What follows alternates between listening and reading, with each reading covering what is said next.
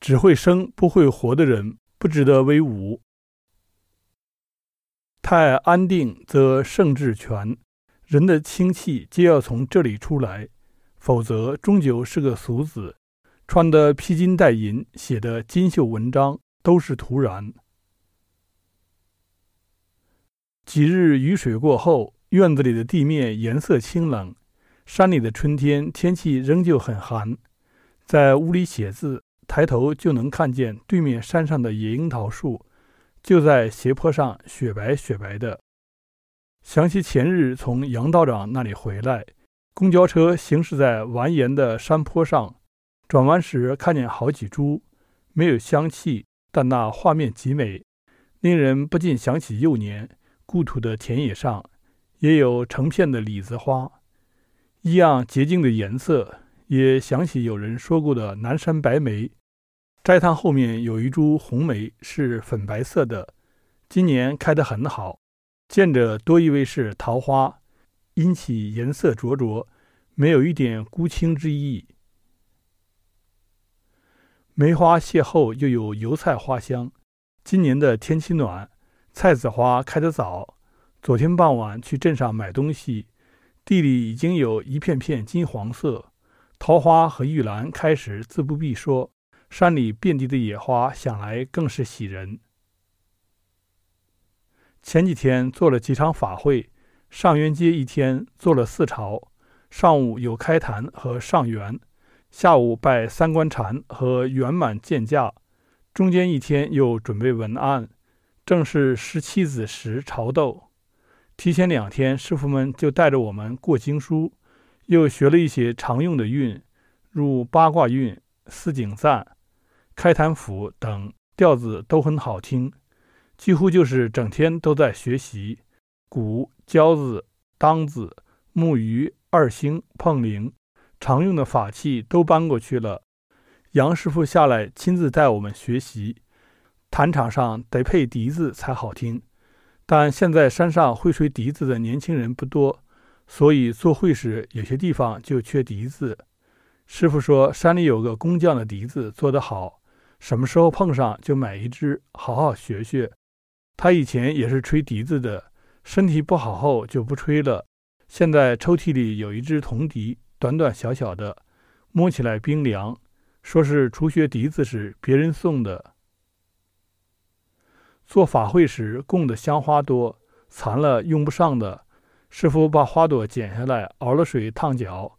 前晚上烫脚时，看见他桌子上有一本《守戒碧池》，铜油色的封面，书名也是自己用毛笔写上去的，略带隶书气息的正楷字。我拿着翻阅，里面翻录了太古赤文洞古经、丘祖垂训文、罗涅案仙翁醒世诗十二首、孟老律师寄语十首等书不厚。我拿着边看边念，有觉得好的就和师傅聊两句。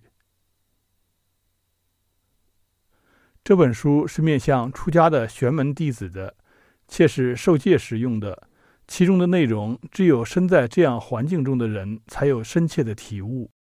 书的末尾有盐水河主持的跋，里面有这么一段：以前觉得这样的书很无趣，读起来只觉得枯燥，大概还是年纪太小了，只晓得风月可人，太平淡的入不了心。如今心渐安和，方知道。太安定则圣智全，人的清气皆要从这里出来，否则终究是个俗子。穿的披金戴银，写的金绣文章，都是徒然。年后庙里来了个坤道，那天我的大殿值殿，是个雪天，白雪轻入红毛，纷纷扬扬从屋顶上飘下来，青砖红墙仍旧立在格子窗下。透过窄窄的缝隙，看着一片寂静的天地，真是千山鸟飞绝。快晌午时，门槛边露出一双云袜。待那人走近了一看，是个坤道，面色苍白，瘦弱不知，见他在祖师爷面前磕了三个头，然后过来同我们说话聊天，知道他是从终南山过来的，祖籍荣城，许多年没回家了。父母很早离去，幼年读书时就喜欢来这座山，而后在南山住了好些年。中间的故事不必问，自然是不容易。看他有些疲惫，我泡了一杯茶让他暖暖手，听他念叨：终南山如何如何难住，那里环境潮湿，白天都不敢开窗。这些年因为湿冷，他的腿得了风湿，总是疼。这次回蜀中就是治腿的。又说山里吃饭都是两顿，自己种些菜，卖给周围的农户一些。人其实是吃不了多少的，但山里是非多，尤其对一个坤道，很不容易住下来，要结个伴，不然容易出事。外人说起那里，觉得怎么怎么的好，只是住的人才知道其中究竟。他从前也想住山了此一生，如今上了点年纪，弄出一身的病，再不想回山了，学艺又未精。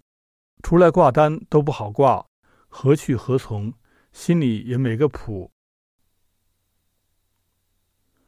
过了一天，天仍下着雪，他过殿堂来磕头上香，和我们告别，说要去荣城一趟。多年没回家，虽然家中父母已不在，叔伯姑婶还是要去看看的。正月间也正好是去拜个年。他拿着一炷清香在神前上香的画面，让我怔了怔，心里有种哀悯，不是特别针对某个人，只是觉得世人太苦了。譬如昨晚和小静在山中散步，不知小亭，两人坐在木凳上歇息，听他说起毕业后的事，都觉得大多数人只是在生，无暇深究怎么活着。彼时暮色渐收，山间的梅子树还剩了一些残花。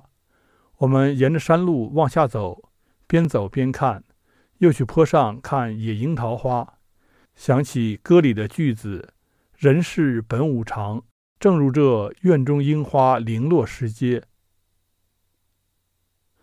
春日的天慢慢长起来，会觉得光阴移得慢些。趁着上半年的好天。要去杨师傅那里学科仪，一英和师傅商量了，每天做完晚课过去，晚上再回来，会有很多月色清凉的夜晚吧？似乎那是可料想的规矩，想来令人踏实稳妥。